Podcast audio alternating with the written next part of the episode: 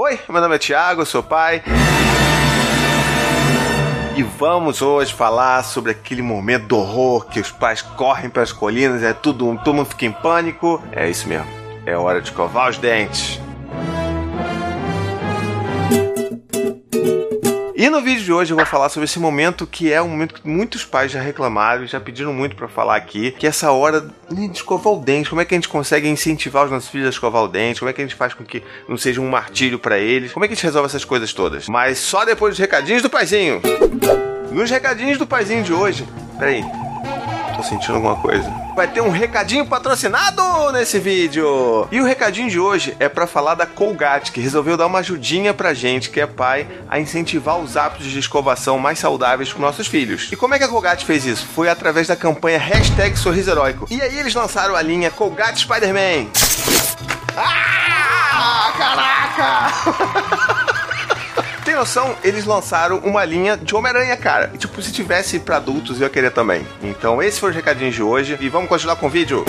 Então, esse vídeo é um vídeo que já foi muito pedido pra, pra mim, assim. Tanto nos encontros que eu faço aí pelo Brasil, como em comentários e-mails também. Que é meio que uma preocupação de todo mundo, na verdade, né? E dependendo da fase que você tem o seu filho, seja ele um bebê, seja ele uma criança maior, você sempre tem uma fase que, sei lá, o teu filho ele não vai querer escovar o dente. E aí é uma tortura, porque os pais ficam meio preocupados, tipo, pô, será que eu forço a barra? Será que eu não faço? O que, que eu posso fazer para tentar fazer a coisa assim, minimamente prazerosa, sabe? Divertida. Então a gente vai falar um pouco sobre as alternativas para isso. E principalmente, vamos falar também sobre uma questão que é importante da gente ter em mente, que tipo, será que às vezes vale a pena você realmente fazer tipo a força de escovação do dente do seu filho quando ele é bebezinho, não quer, e ele chora, e ele sempre chora, ou será que dá pra gente explorar outras alternativas? Porque assim, eu sempre penso que é importante a gente também pensar no relacionamento a longo prazo com a atividade de escovação. Então vamos pensar assim, se o seu filho desde desde sempre acha que aquilo ali é uma hora de terror, sabe? Alguém vai abrir a boca dele, vai enfiar uma escova ali dentro, vai escovar a força, não sei o que, independente se ela chora ou não.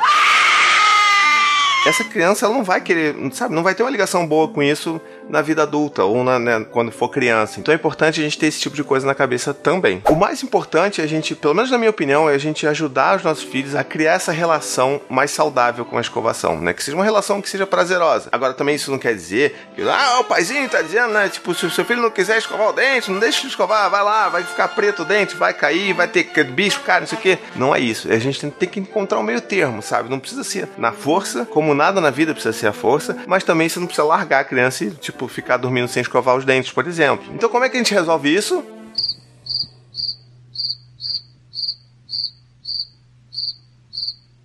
Não sei. Não, não, calma, eu sei sim. Na verdade, eu vou dizer algumas coisas aqui que eu já aprendi, tanto nos encontros quanto os pais falando sobre como é que eles resolveram esse problema e também como a gente fez aqui em casa, tá bom? Então a primeira coisa que muita gente faz é essa aproveitar esse momento para fazer um, uma, uma hora de interação mais legal com o pai e com o filho. Então, tipo, você tá lá, você escova o dente do seu filho, ele escova o seu dente, ou então você deixa seu filho escovar primeiro, aí você, não, agora deixa eu só dar um retoque. Tem muita gente que faz isso. Muita gente fala também que resolveu quando começou a escovar o dente na hora do banho. Então, tipo, você tá lá dando banho no seu filho, no seu bebê, pega lá a escova, deixa ele brincar um pouquinho, depois vai lá e tchac, dá uma escovada também, ou deixa de novo ele escovar você. Então, muita gente resolve esse problema, não é problema, né, mas resolve já essa questão da escovação, principalmente à noite, na hora do banho. Outra coisa que muita gente usa também, e a gente já usou com os meninos, é contar historinhas, né, sobre essa coisa de, ah não, porque vai ter uns, tem uns bichinhos aí que a gente tem que limpar pro seu dente ficar limpinho e cheiroso, senão os bichinhos vão ali vão comer um pedacinho do seu dente e vai doer, mas sem botar muito pânico, sem falar que não, seus dentes vão cair, você vai ficar bangueado pro resto da vida, não é assim também, tá bom? Pega leve com seu filho. Mas assim, contar para ele, pegar livros que tem um monte de livros aí que explicam isso, que mostram esse processo também. Esses livros ajudam você a mostrar a história, tentar transformar coisas numa,